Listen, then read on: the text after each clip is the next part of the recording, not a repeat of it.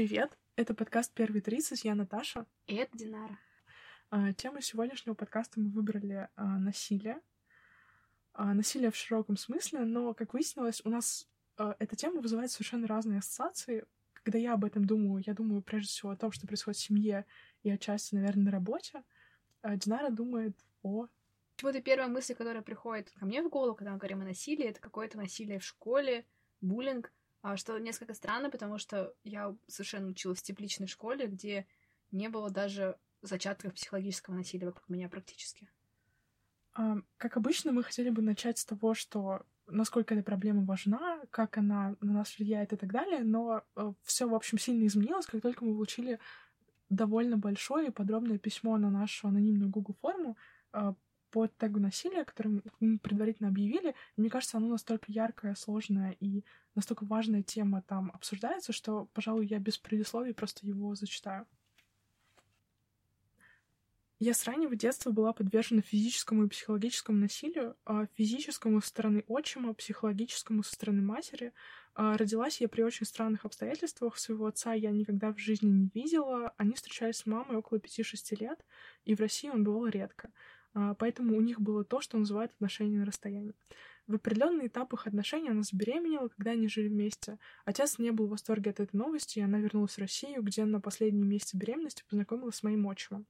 Сколько я себя помню, отчим никогда не воспринимал меня как своего чада. Годами он забирал меня из садика, где по пути бил или кричал. Свою воспитательную деятельность он продолжал дома до прихода мамы.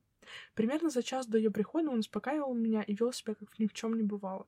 Не могу вспомнить, сколько лет это продолжалось, но все года, проведенные в садике, мне вспоминались только этим. Я не помню, чтобы меня хоть раз в детстве била мама, но помню, как отчим угрожал мне, что если я расскажу обо всем ей, получу еще больше.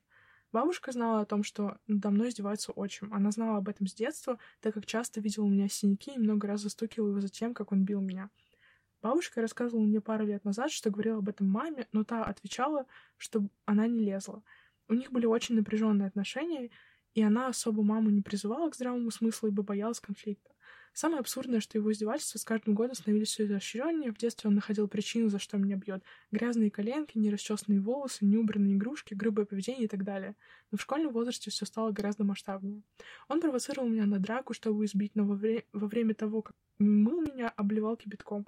Но поскольку они с мамой расстались, когда я была в четвертом классе, а, он потерял работу, и у него поехала крыша, его неадекватность стала проявляться и в обычной жизни, а не только в семье. Мама пробовала его лечить психушки, стало только хуже. После выхода оттуда он стал много пить, у него начались судороги. А поскольку людям с психическим заболеванием нельзя пить алкоголь ни в коем случае, они становятся совсем неуправляемыми. Пару раз он демонстрационно э, хотел выброситься из окна, чтобы привлечь внимание матери, но э, как-то раз засунул руку в мясорубку, когда я была с ним дома. Никакие попытки издевательства над собственным телом не вернули веру матери в него. Мы сменили все адреса, и мама сделала все возможное, чтобы пару лет он не мог нас найти. На данный момент связь мы не поддерживаем. Этот человек с высшим образованием и когда-то высокой зарплатой оказался на социальном пне, до которого опустил себя сам. Я считаю, что очень важно рассказывать о таких историях. Дети в нашем государстве не имеют никакой защиты.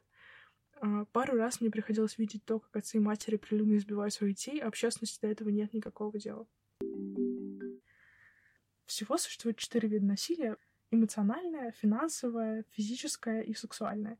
И очевидно, что э, та сфера, которая предполагает наиболее близкие отношения между людьми, романтическая сфера или отношения родителей и ребенка больше всего потенциально нагружена этими конфликтами, и больше всего человеческая натура вырождается именно здесь. Ну вот когда Наташа мне отправила эту историю с нашей анонимной Google формы, если честно, это какое-то э, сложно описуемое ощущение какого-то внутреннего ослепления, потому что, ну, я, наверное, никогда в жизни чем подобным не сталкивалась, не сталкивалась вокруг себя или каким-то удачным образом защищала свое сознание от чего-то подобного. Но когда ты что-то такое читаешь, ты искренне не можешь поверить, ну, что как будто что-то такое возможно.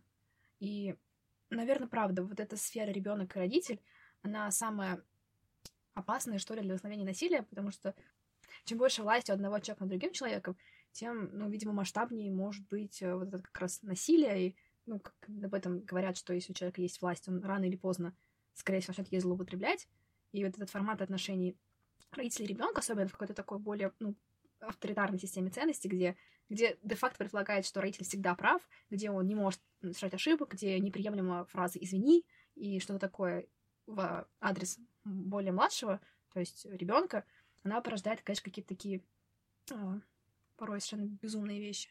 А, ну, я могу сказать, что, конечно, мы готовимся к подкасту тем, что мы читаем какие-то созвучные тексты, чтобы понять, что мы об этом думаем. И вот у меня пару раз я читала это с телефона, и я чувствовала, как меня дрожит рука. Вот но у меня был очень похожий опыт.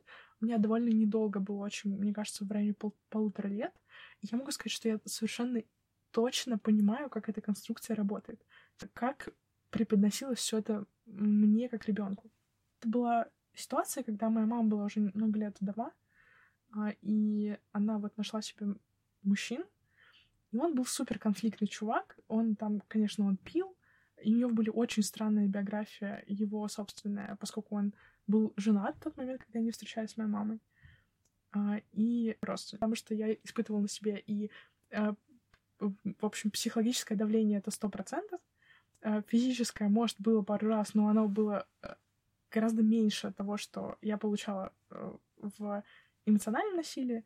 Так вот, как это а, как среда объясняет тебе, что ты должен это терпеть. Во-первых, конечно, это все сильно поддерживается таким микрообщественным мнением внутри твоей семьи. Что я слышала?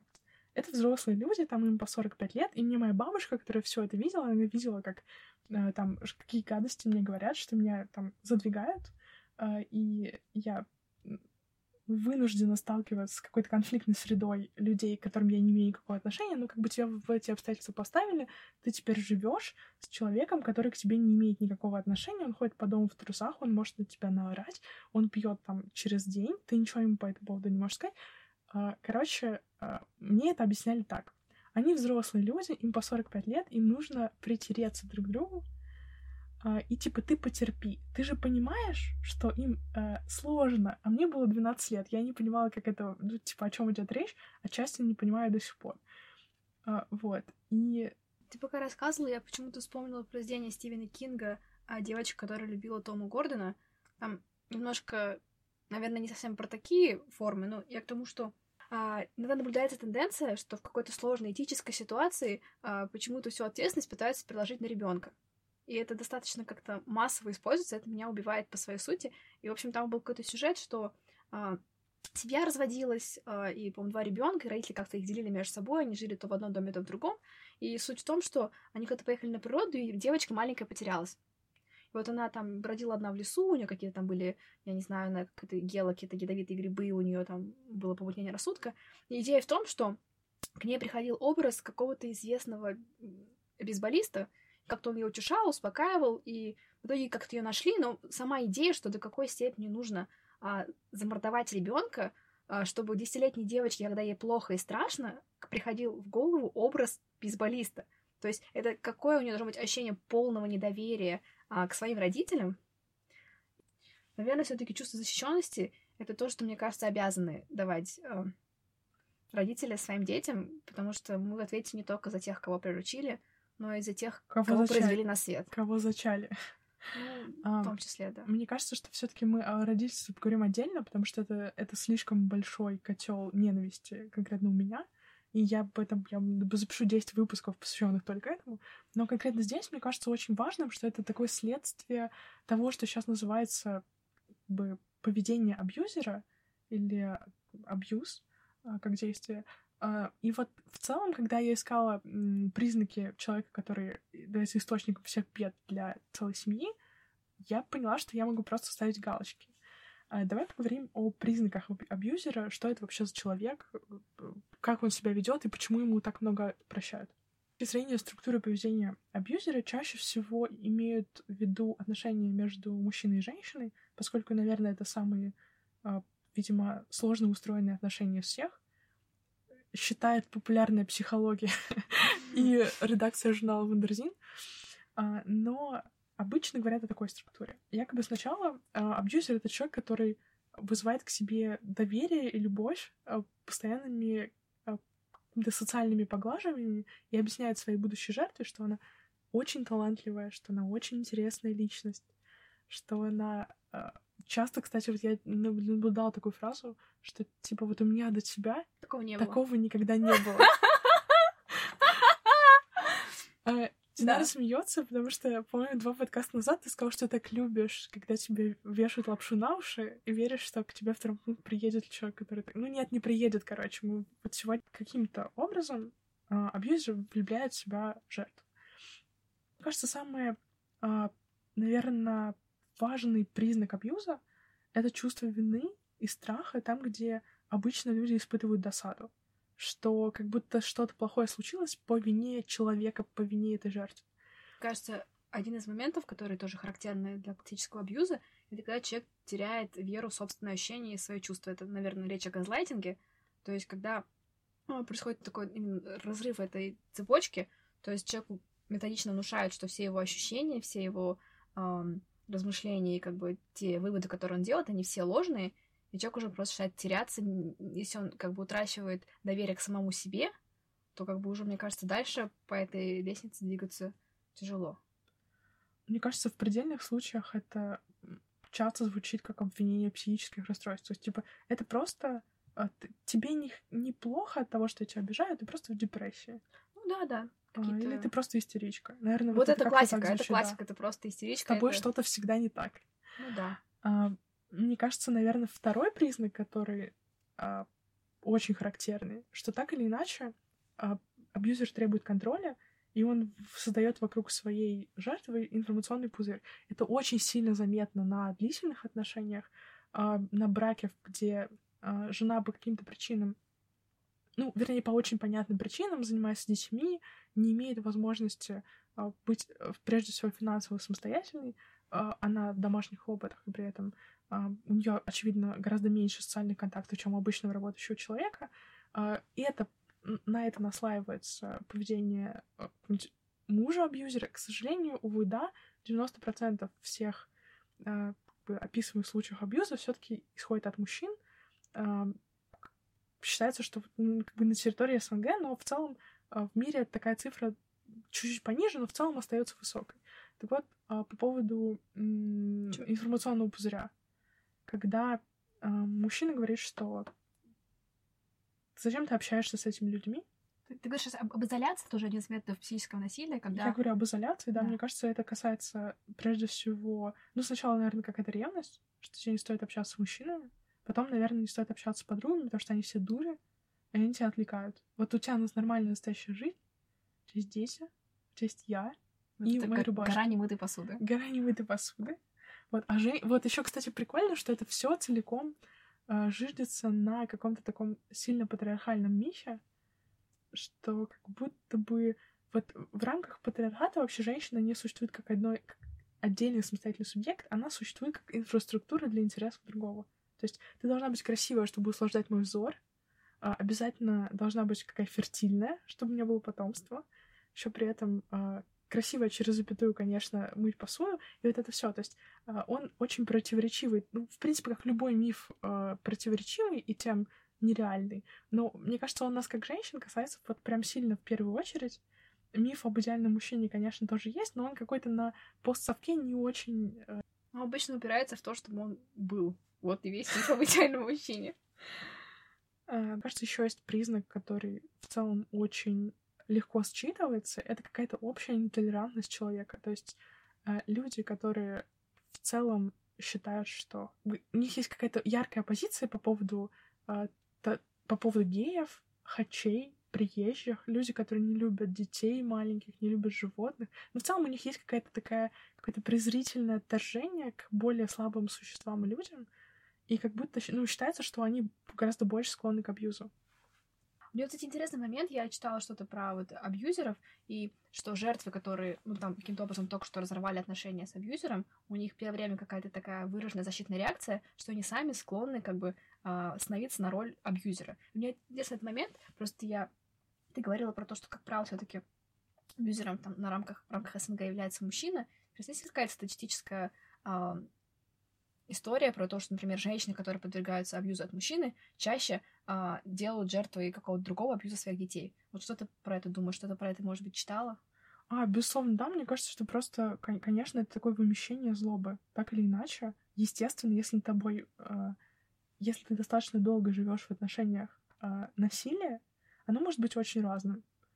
Прямым каким-то, не знаю, физическим, ты более или менее начинаешь думать, как мне кажется, конечно, это не экспертное мнение, это вообще подкаст не экспертного мнения, все нормально. А, мне кажется, что человек в какой-то момент усваивает эту систему и начинает ее воспроизводить. И это совершенно нормальная история. То есть, почему э, раба по капле, почему Моисей водил э, по пустыне 40 лет? Потому что есть какая-то парадигма, и женщины, которых, которым так относится муж, очень легко это воспроизводят по отношению к своим детям. И вот я, когда там ты просто читаешь статью, посвященную отношению мужчины и женщины, у которых все плохо, видишь в этом отношении там, своих родителей к себе. Это чуть-чуть отличается, но в целом как бы стрелки в одну сторону всегда. Мне кажется, да, это совершенно логичная вещь. Просто вспомнила, вот была тут серия мемов, там про того, что кого-то обидели на работе, а в конце Есенин повесился. Помнишь, что это вот была история? Да. Вот самый неожиданный признак, который только есть, это гиперэмоциональность. Ну вот я об этом никогда не думала, но оказалось, что люди, которые склонны быть импульсивными, очень сильно тяготеют к тому, чтобы нарушать границы других людей, а значит а, быть а, в каком-то смысле насильниками. Не физически, а психологически, но так или иначе. Мне кажется, вот это удивительно простая мысль, но как будто ты на нее никогда не напарывался. Тебе кажется, что у тебя как бы к людям эмоциональным, особенно которые со знаком плюс, к ним как будто есть другой кредит доверия совершенно. Они как будто людям, обществом лучше воспринимаются. Мне кажется, может, какое-то влияние а, такой а, популярной культуры, то есть если какие-то художественные произведения, сейчас здесь описание каких-то таких вот развития отношений межгендерных, как будто это преподносится как норма, когда там вот это какое-то эмоциональное на тебя изливается в начале, вот эта вся история про добиваться. Хотя в целом это звучит, мне кажется, довольно безумно, ну, вот в моей картине мира. То есть, а, если у вас взаимная симпатия, в принципе, нет необходимости кого-то добиваться. То есть это звучит дико, тебе не кажется? Сама структура про добиваться чего-то внимания или расположения. Ой, я не знаю, мне кажется, это такой, это такой продукт ромкомов. Об этом нельзя серьезно говорить. Это вот прям правда. Я просто пытаюсь вспомнить, Видела ли я, чтобы кто-то кого-то добивался? В реальной жизни нет. А в целом люди более-менее понимают концепцию своего достоинства человеческого и стараются лишний раз его не насиловать. Как будто, нет? Ну, в рамках собеседования, мне кажется, и поиска работы на HeadHunter иногда это очень похоже на добиваться. Но там, наверное, это уместно. О собеседованиях? А у меня на собеседовании когда-то спросили, очень давно я прям сбежала на этой фразе, типа, вот, и мне женщина на собеседовании говорит, а на какие деньги вы живете? А, и где вы живете? Там что-то такое, и я... Э, и она была такая сорокалетняя, очевидно, не замужняя, и у нее было как-то... Нее не было кольца, и она была какая-то невротизированная, как очень плохо бывает невротизированные женщины вот в таком положении. Вот. Я говорю, ну, деньги, конечно, э, э, э, мой парень мне помогает, а квартиру мне родители купили ни то, ни другое, конечно, неправда, но а это было интересно. Но в тот же вечер э, даму увезли в клинику неврозов, и Наташа поставила себе галочку в списке гадостей за понедельник. И тоже один из моментов, я подписана на пару пабликов на тему э, абьюза и, наси... и, и, и нарциссизма, не знаю, с какой цели, но это довольно занимательно почитать. И там есть такое, я читала статью про так называемый поиск защитника, поиск спасителя, и что вот как раз а, когда человек ищет кого-то, на кого бы возложить ответственность за свою жизнь целиком и полностью, это прям одна из таких, ну, хороших проторенных дорог непосредственно к абьюзу. Потому что если кто-то берет за тебя ответственность за все, то логичным образом он, ну, какой-то живет только в картине мира субординационный, где понятие того, кто, ну, как бы, то есть не совсем равный, и логично, что если кто-то решает все ваши вопросы, он в какой-то момент, ну, начинает с вами меньше считаться, и, ну, в общем, в этом что-то есть. Мне кажется, по этой причине они более-менее все жизнеспособны, так или иначе. Почему это так долго нужно искоренять? Почему там по статистике... А, конечно, я не очень хорошо знакома с статистикой по России, но, например, в Украине это у них в силу того, что у них домашнее насилие криминализовано, в отличие от нашей страны, там есть более-менее какая-то статистика по отзывам и по насилию, которое продвигали женщины. Короче, каждая вторая женщина в Украине а, была так или иначе подвергалась, подвергалась насилию страны своего мужа или в своей семье. А вторая часть этой статистики стоит в том, что женщина с гораздо большей вероятностью умрет от рук члена своей семьи, в то время как мужчина с гораздо большей вероятностью умрет от руки незнакомого человека или э, того, кто в любом случае не относится к его семье. Безумная, а, конечно, статистика. Совершенно. но это вот оно так и есть. А, и мне кажется, что это то, почему союзы все-таки так жизнеспособны, потому что есть иллюзия, что ты можешь отдать свои проблемы кому-то на аутсорс, а, и то, почему авторитарные режимы политические существуют. Потому что, да, конечно, все это очень плохо, но, по крайней мере, это не моя головная боль. Mm-hmm. И, наверное, наша, наша культура не слишком, не до такой степени индивидуалистская, чтобы мы все еще не до такой степени индивидуалистская, чтобы мы это более-менее изжили. Вот. И во многом, мне кажется, а, у меня есть две истории, которые я нашла как иллюстрация к нашей сегодняшней теме. Это история жизни э, известной сценаристки Лили Ким, но, мне кажется, широкий читатель в России ее знает э, как бывшую жену доктора Курбатова, э, поскольку она публиковалась в России под разными псевдонимами из-за контрактов с издательствами, не под своим настоящим именем. Сейчас она работает сценаристом в Голливуде и в целом достаточно успешно. Э, и она рассказывала, что же ее привело такому состоянию депрессии, в котором она в данный момент находится. И история была примерно такая. Ее маму отчислили из э, балетного училища за дистрофию.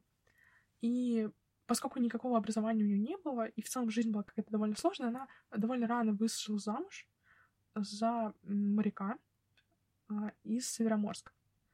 И как будто бы при советской власти это была достаточно обеспеченная семья, так или иначе он был корейцем с очень с огромным количеством предубеждений, а, и серьезными замашками насильника. В общем, история их семьи была такая, что там ребенка, что девочки сломали нос из-за того, что она посмотр... не так посмотрела на отца. А, когда позвонила одноклассница девочки домой и сказала, что, вы знаете, мне кажется, у меня пропало 50 копеек, как будто Лили их унесла. А, девочку избивают шлангом от пылесоса, и она не может там сидеть и стоять. Через 20 минут звонит мама этой девочки и говорит, ой, извините, мы нашли эти 50 копеек а, всякие истории, как он напивался, и мама уезжала к родителям, а девочка жила с собаками в подвале дома, в котором они жили, потому что он был невменяемый, и он мог ее убить.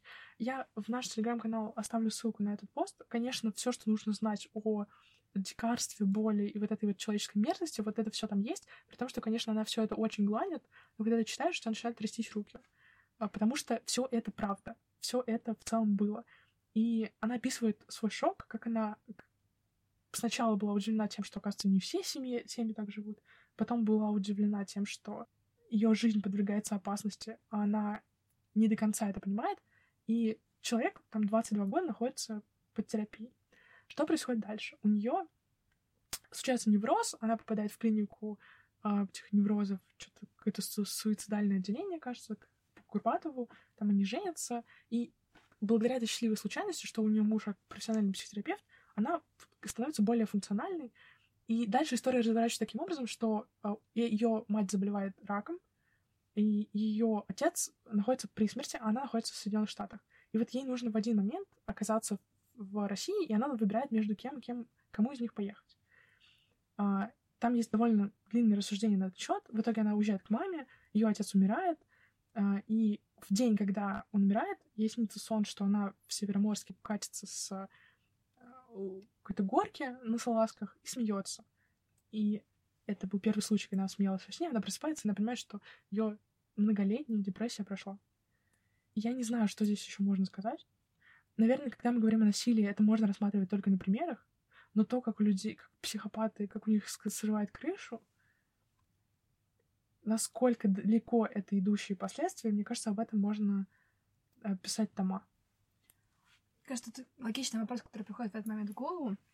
Это как бы насколько а, вот эта велика ответственность, ну, так получается, что, видимо, не зря так задумано, что ребенка обычно воспитывают два человека. То есть, ну, не будем вдаваться в подробности, как бы там а, являются ли они как бы непосредственно генетическими родителями этого ребенка, но если как бы момент семья функционирует таким образом, что у одного ребенка есть как бы два лица взрослых, которые его воспитывают, а, то если что-то начинает происходить не так с одним из членов семьи, как бы до какой степени а, возлагается ответственность за все происходящее на второго человека, который вроде как сохраняет адекватность.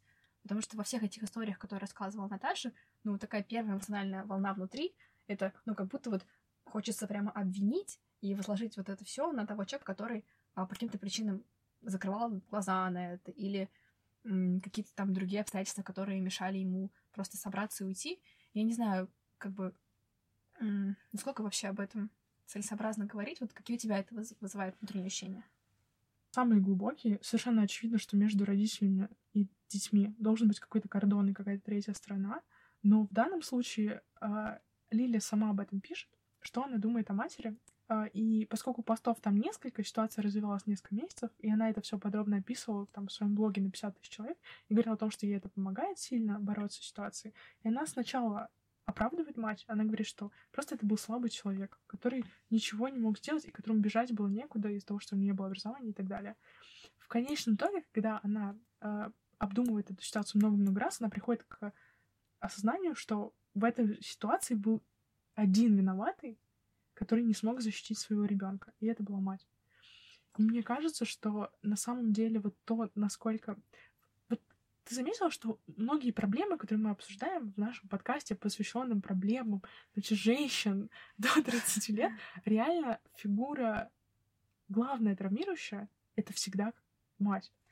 Тоже хотела сказать про это. А я как-то в детстве наткнулась на какой-то э, пост на тему вот именно материнства. Там была какая-то такая мысль, что вот есть а, вот этот фонд сказок общечеловеческий, и там очень часто фигурирует образ некой мачки, которая такая вся агрессивная, негативно настроенная по отношению к ребенку, всячески мытарством его подвергает. И как это объяснялось э, в той статье, что это такой некий феномен, что подсознательно накопленный такой опыт человечества, где а, мать выступает действительно в какой-то такой в агрессивной а, роли, то есть это какие-то, не знаю, элементы а, зависти к каким-то там своим молодым более дочерям, и вот эти, весь вот этот а, пласт негативных чувств, но так как а, в человеческой культуре как бы вроде как это такая табуированная тема, то, что как бы мать, она априори а, там за мать, как там говорят эти вот есть же всякие пацанские цитатники на тему, там, ну ты поняла мою мысль? Могли бы вспомнить, как это формулируется? Не знаю. Ну, вот за, мать... за мать родную вот эта вся история. А, и, соответственно, в таком как бы завуалированном формате, то есть через какой-то такой перенос на образ некой матчи. То есть, да, это, конечно, связывается и с тем, что раньше женщины очень умирали много в родах, поэтому как бы э, мачеха была такой фигурой более часто статистически встречающейся в семье, но тем не менее вот эта некая такая психологическая теория чистоты встречающегося образа, она тоже э, встречалась, вот. Мне кажется, что здесь ты говорил про зависть. Мне кажется, зависть это вообще последнее, о чем идет речь. Все-таки это насилие более сильного по отношению к более слабому. Uh-huh. То есть э, это то, о чем говорил Коняев, вот прям цитата, что если есть кнопка, ты э, кнопка, на которую ты нажмешь, и мир взорвется. Типа абсолютная власть. И в какой-то момент ты это сделаешь. То есть не бывает случая, чтобы у человека была тотальная власть, а власть ребенка, власть родителей над ребенком тотальна, во многом очень сильно власть э, мужчины над женщиной, если она от него материально зависит, и что-то такое. И при этом она еще мать маленьких детей. Ну, вот какая-то такая ситуация. Э, и невозможно э, быть уверенным, что человек эту власть не использует во зло. Скорее всего, все-таки использует. Рано или такова, поздно, да. Природа человека. Подлая человеческая натура. И мне кажется, это вообще ключевое. Ну, то есть, правда, вот эта вот культура насилия, она в целом как будто гораздо шире, чем то, о чем мы говорим. То есть это, ты это видишь в метро, в магазине, как будто, не знаю, где угодно, что на работе, что тебе постоянно пытаются, тебя пытаются подвинуть, твои личные границы все время кем-то пересматриваются не в твою пользу, тебе все время что-то объясняют. Вот э, я пыталась придумать, какие у меня были абьюзивные отношения. Могу сказать, что у меня были очень... Это очень странно звучит, и это не типичный случай, то есть во многом это в последнюю очередь упоминается в математической литературе, но у меня были дружеские, абьюзивные отношения, очень сильные. Просто вот из серии, просто по всем признакам. Когда э, что-то с тобой происходит неловкое и неприятное тебе, и человек считает это смешным и громко хохочет. Все, что ты сделал, не имеет особо никакого значения. Тебе об этом говорят. Это был старшая школа, первый курс университета. Это была наша с тобой общая знакомая. Вот. И это было, это было поразительно, потому что мы, в принципе, не были близки, но вот это полный список того, что а, подходит под абьюзивные отношения, вот я его на себе чувствовала. У тебя что-нибудь такое было? У меня, в принципе, был похожий тоже опыт, это тоже были дружеские отношения. Может, нам с тобой, наверное, повезло, я думаю, что мы такой как бы пробничек объективных отношений в нашей жизни получили через дружбу. Все равно это менее травмирующе, мне кажется, чем какие-то такие романтические а, у меня отношения. еще на работе было, я потом расскажу. Но это все лучше, чем, мне кажется, когда это доходит до штампа в паспорте. Все равно как-то потяжелее все это. Ну, по полегче, мне кажется, это... С точки зрения последствий. Да, да, да. А, вот. И это тоже были дружеские отношения. Они длились, наверное, 2-3 года.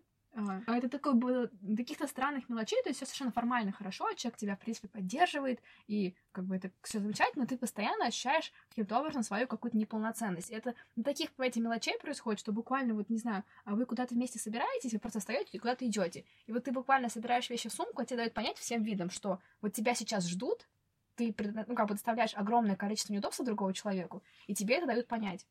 Ты постоянно какой-то ощущаешь свою вот эту какую-то как будто ты кому-то мешаешь, ты какой-то не до конца полноценный. Это интересное ощущение, и а, чем такой... Я даже не могу какие-то еще привести такие примеры, ну, то есть такой вот, буквально вот вы какую-то обсуждаете какую-то литературу, что-то такое, и тебе всем дает понять не означает, что, ну, твои вкусы вообще-то, конечно, ущербные. А мысли очень тупые. Мысли очень тупые, да. И там такое очевидное, что, как бы, какой бы ответ ты не выбрал, А, Б, С, а, окажется, что вот он как раз самый неправильный. И еще какое-то такое постоянное чувство вины в тебя накручивается. Это такое очень прикольное самоощущение. И что, как бы, что мне кажется в этом случае классно, вот когда ты в это погружен, ты очень как-то, ну, в какой-то момент все равно, скорее всего, этот круг захочешь прервать, но ты потом ты получаешь такой четкую вот какой-то, знаете, э, списочек критериев, которые вот, ну, точно надо сразу разворачиваться и уходить. И мне кажется, нам очень повезло, что у нас такой опыт был. Самое важное, что это все время тебе как будто бы тыкают палкой в самооценку. Все время. То есть любой контакт, который происходит, так или иначе, щекочет твое чувство вины. Да, безусловно. И, наверное, тоже эти люди же неспроста как бы выбирали нас или выбирают других людей. Значит, к этому есть некая предрасположенность. И круто, что как бы нам на это указали, и ты уже понимаешь, там, над чем работать. Надо защищать свою вот эту самооценку, чтобы она была, ну, насколько это возможно, автономна. Конечно, ни у кого не автономна на 100%, но общее ощущение, что ты должен делать выводы о том, насколько ты э, хорош или не все таки основываясь на, ну, не оценке какого-то одного человека. Это очень странно. Тем более какого-то близкого человека к тебе. Это, это ненормальная история. И, наверное, для меня с тех пор один из таких самых базовых критериев того, мне нужно это общение или не нужно это общение, это если я после беседы с человеком вышла с ощущением, что как будто я что-то не так, со мной что-то не очень, значит, это общение, оно не должно продолжаться далее. Мы говорили сейчас вот про семью, то есть про какую-то структуру, где небольшое количество участников, потому что, мне кажется, когда мы говорим о насилии, важный аспект — это именно какая-то такая массовость сознания и то, как сильно люди могут увлекаться в насилие именно на какой-то такой волне того, что это все вокруг делают. Тут, наверное, вот пример со школой мне приходит в голову самым первым. Лично учились в такой школе, где, в принципе, ну, люди были то ли очень сильно заняты огромной домашкой по физике и математике, то ли просто как-то нам бесконечно повезло. И э, я вообще не помню признаков какого-то буллинга, то есть вплоть до такой степени, когда уже я впоследствии это э, анализировала и слушала какие-то истории других людей, я не знаю, как нам так могло повести, как так сошли звезды, потому что у нас там, условно, в классе было несколько человек, которые такие, ну, типа, вот прям странные, странные, с вот такими конкретными э, физическими признаками, ну, необычной жизни, скажем так. То есть, если говорить о каком-то там синдроме жертвы, наверное, это вот была просто классика жанра, и а, их вообще просто не трогали от слова совсем. Ненавижу эту фразу, ты тоже ненавидишь фразу, да? Мне кажется, это была какая-то вежливая дистанция из, из серии. Ну, то есть вот я помню эту среду, это была какая-то дистанция, не в смысле отгородиться, а в смысле защитить от дистанции того самого человека, да, безусловно. чтобы не дергать его лишний раз. И это было неожиданно. Я такого, кстати, не особо помню потом. А, слушай, вот что мы вообще думаем о жертвах абьюза? То есть ты а, как-то склонна ли их оправдывать или наоборот как-то осуждать. Просто когда я об этом думаю, у меня все-таки, мне кажется, это очень похоже на то, что люди думают по отношению к человеку в депрессии, что если ты на, как бы в этом... Ты не знаешь, о чем идет речь, и в целом тебе очень легко э, поставить в белом пальто рядом и сказать, что нет, с тобой что-то не так. Вот я на самом деле, когда я читала историю абьюза, я не понимаю, как можно э, свою семью э, создавать с человеком, при которого ты, скорее всего, заранее догадываешься, что он, в общем, тебя склонен изменять и ломать. То есть это же очень высокая ставка друг, но он тебе помотает нервы, ну, сломаешь ты ему нос, ну, в принципе, все. А когда ты вступаешь в семью с таким человеком, это поразительно, потому что весь мой опыт стороннего наблюдателя говорит о том, что по человеку очень легко можно понять, куда двигаются ваши отношения. Ты спросила про а, то вот какой-то феномен виктимблейдинга, возникает ли он в этом случае. А, наверное, когда я думаю про жертву абьюза в таком каком-то сольном ключе, то есть когда она одна сама к себе жертва абьюза, я испытываю сочувствие, сострадание, потому что очевидно, что человек как бы просто так к этому не приходит, и это, скорее всего, какие-то там установки, которые у него по каким-то причинам сформировались с детства, и это все, ну, как бы очень легко осознанно там анализировать, читая чужие истории, когда ты находишься внутри, обычно у тебя там и с критикой, и совсем, ну, большие проблемы. Определенно, да, конечно, ты очень фрустрирован. Вот, но когда мы возвращаемся к теме, видим а, жертву абьюза, которая отвечает за, там, скажем, ребенка, и вступая вот в эти отношения, она затягивает туда же и другого человека, который не может на сегодня принимать решения самостоятельно, тут уже, конечно, гораздо сложнее с этой моделью. Вот. И как раз я вот, первое, что мне приходит в голову, это произведение Набокова «Лолита», потому что для меня это вообще книга не про Лолиту, не про Гумберта, не про какие-то там вот такие а, перверсивные увлечения а, а, среднего возраста мужчины. Это история про ее мать, а, про вот эту вот совершенно безумную женщину, которая, а, когда факт вот этого отношений ребенка ее с этим мужчиной обнародовался, ее первые эмоции это был гнев, возмущение, ревность и ощущение того, что ей пренебрегли. И идея о том, что как бы такие эмоции первые, которые возникают у женщины, а, ребенка, который подвергли насилию, она просто, мне кажется, не постижимо просто по своей сути.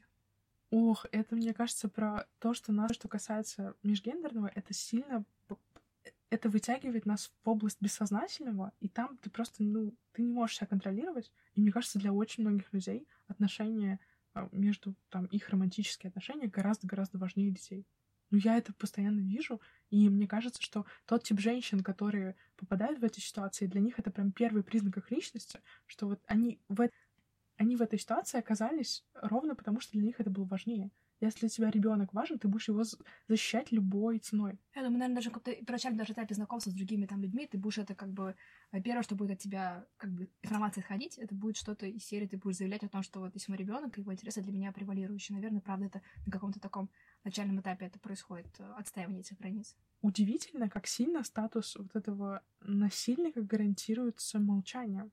То есть согласись, что общество российское, по крайней мере, то, которое существует там в каком-то публичном поле и какие-то темы более-менее важные обсуждает, а, оно во многом а, проделало большой путь с момента флешмоба, я не боюсь сказать, до сегодняшнего дня.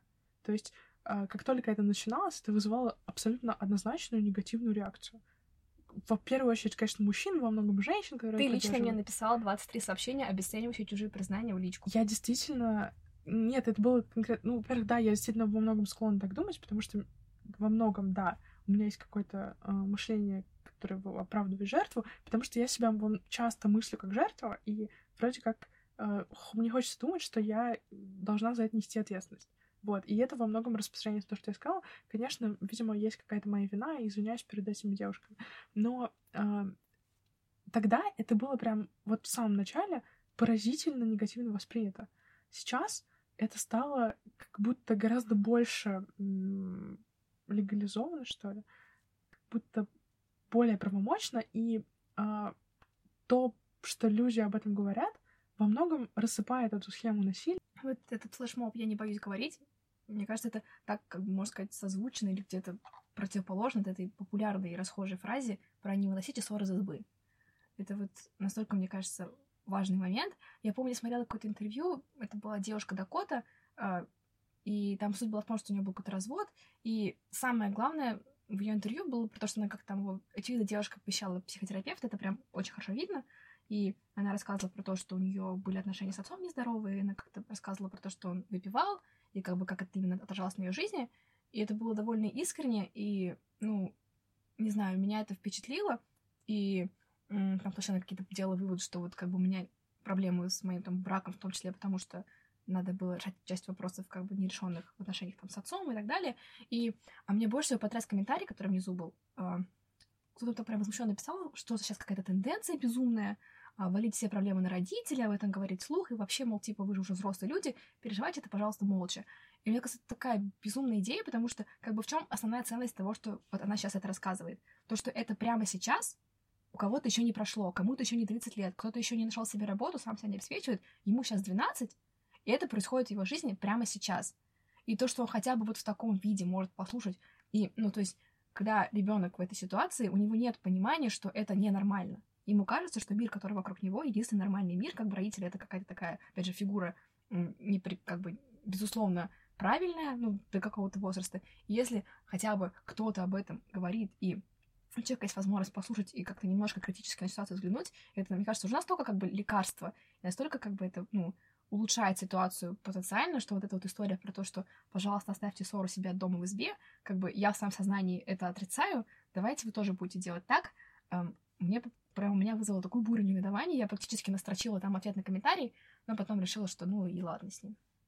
В письме, которое мы получили от анонимном в письме в Google форме, ну, в каком-то смысле был призыв а, не делайте так, не допускайте этого, все, что возможно, ну, делать для того, чтобы а, противостоять тому насилию, которое вокруг себя видите, особенно в отношении детей. И в конечном итоге, типа, ну, что же мы в итоге реально можем сделать? Я... А, мне кажется, решение всегда одно — встать и бежать.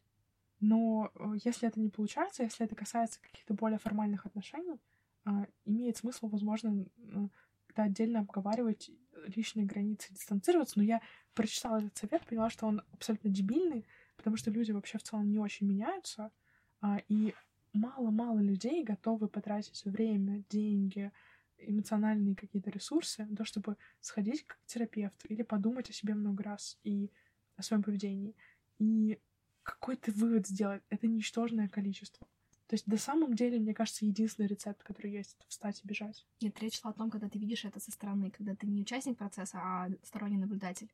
Что может сделать наблюдатель в этой ситуации? Я бы хотела сказать, обратиться в полицию, но мы же в России живем. Я не знаю, встревать как-то, что-то говорить на этот счет. Украсть ребенка и бежать? Ну, по крайней мере, пытаться хоть что-то сказать человеку, который ну, я правда думаю, что это страшно утопично, потому что ты можешь решать только в отношении себя, а в, в другие отношения. Ну, это все равно не получится, потому что это ребенок собственность родителя. А жена, она во многом даже это оправдывает. То есть часто, когда ты с такими женщинами общаешься, они говорят, ну просто у него там сложный период, или да ну он зато там киндеры детям покупает. То есть вот какая-то такая сволочь, которая... Я помню, как мы его отчима оправдывали, вроде он а, он что-то, он, по-моему, что-то крыльцо бабушки сколотил. Вот что-то там на таком уровне было. Так что я правда думаю, что это тот случай, когда бегство и защита расстоянием реально работают.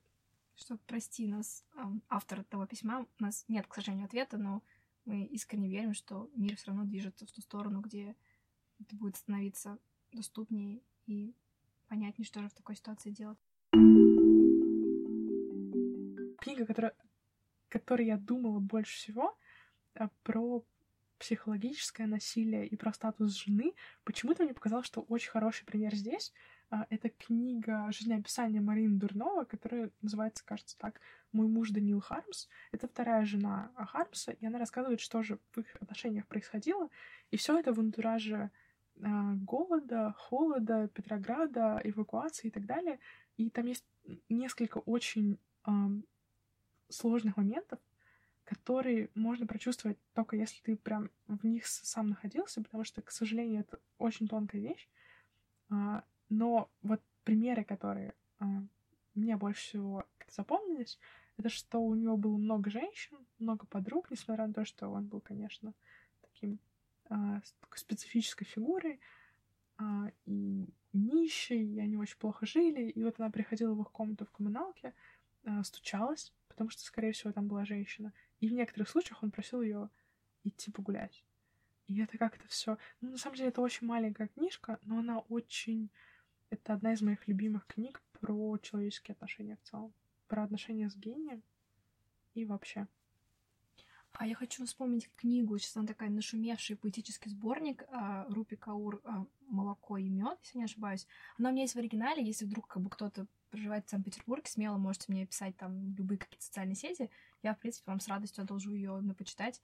А, такая, скорее, женская история на тему абьюза и всяких движений на эту тему. Мне кажется, вот э, Руби Коуэр, она какая-то страшно сексуализированная. То есть там прям очень много про это. Ну, видимо, это ее личный опыт, и он э, как бы в этом смысле был богат, и для нее это важный аспект этого. Ну да, там, да, там очень много про вагину, всяких красках, но, в принципе, это как бы белые стихи, там достаточно простой английский язык, и я думаю, что читать ее в оригинале как бы это целесообразно. Um, и также я хочу вспомнить книгу uh, Милана Кундеры. Это автор известного, известной невыносимой легкости бытия. Я хочу вспомнить его небольшой рассказ uh, «Подлинность». Uh, его сложно, наверное, подвести к теме насилия как такового, но там, мне кажется, поднимается важный вопрос приватности, потому что, мне кажется, нарушение приватности кого бы то ни было, это тоже одна из форм насилия, и мне кажется, там прям очень достоверно видно, что когда ты нарушаешь чью-то приватность там от банального чтения чужих писем, первая, эм, скажем так, первая мишень, на которой вы осуществляете насилие, это вы сами. Потому что, мне кажется, открывая чужие письма, а, надо понимать, отдавать себе отчет, что ничего хорошего про себя вы там, скорее всего, не прочитаете. Поэтому берегите себя в первую очередь и никогда не лезьте в чужие мессенджеры. А, Динара сегодня пыталась меня ударить за то, что я пытала, пыталась взять ее телефон. Видимо, это к этому отсылает. Абсолютно, пожалуйста, никогда не трогайте мои качества. У меня прям на эту тему выражена неврастения. Ну, как-то так. Как-то так.